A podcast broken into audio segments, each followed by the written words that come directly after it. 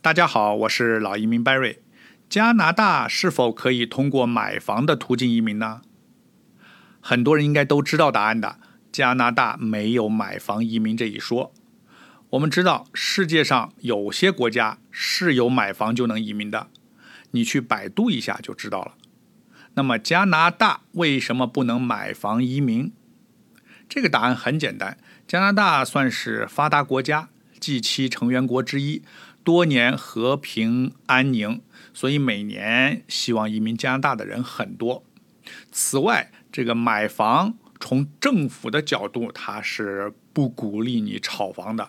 从它的海外买家税、土地转让税，你就可以看出，每交易一次房产就要给政府交很多的税。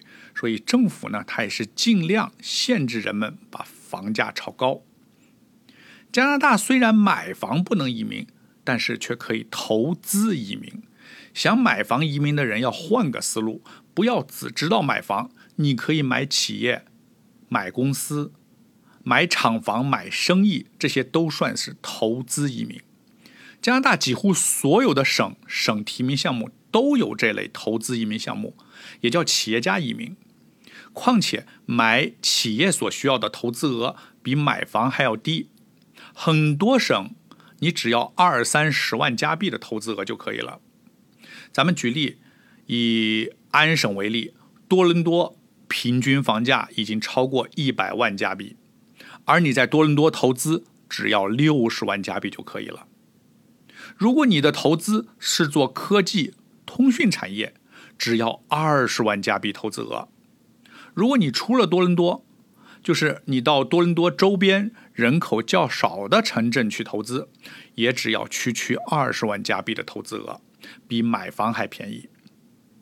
除了投资额低以外，投资移民或者叫企业家移民还有啊下面这些好处：第一，投资你不一定非要买现有的企业，你可以自己建立一个企业或者叫公司。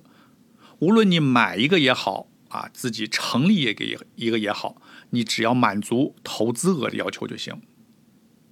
第二，投资款也不用一步到位，政府不是要求你一下子就拿出来二十万，你在经营或者创业的时候，总共投资有二十万就可以。另外，你也不用担心投资错了钱打水漂，你刚开始申请的时候一分钱都不用花，只是提交一个意向。表达自己打算投资一个什么生意，啊，交给政府。那么政府初审同意你的计划以后，你才开始填表申请。这时候也只是交了申请费。等正式的批准下来以后，你才开始投资运营。啊，他这样做呢，这么一个过程啊，也是为了保证这个投资的有效性。第三。投资移民是所有移民项目里对语言要求最低的了，只要达到 CLB 四级，相当于初中英语水平，而且可以是呃是你在加拿大运营企业工作一年以后才提交英语成绩。你那个时候在加拿大已经待了一段时间了，你好好认真的学一年，多跟本地加拿大人聊天我相信达到 CLB 四级应该不是什么问题。当然有这些优点，它也有一些限制的。投资移民有哪些限制？我下面先给大家讲一讲。第一，第一条就是投资移民呢，它往往要求主身有相关的管理或法人经验。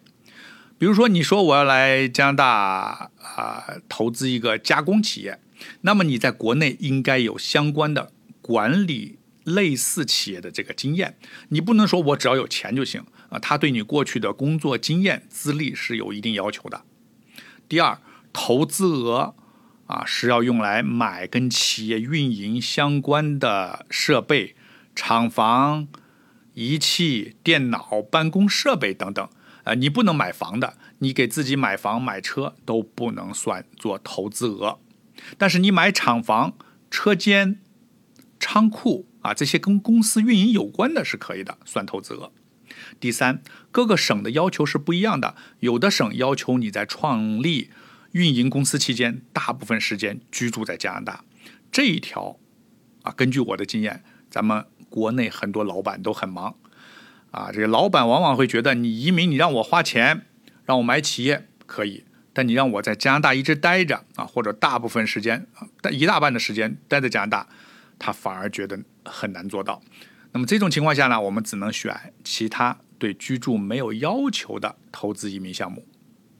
第四一条，啊，绝大多数投资移民它不是一步到位拿到永久居民卡的，多数是有两年左右的考察期。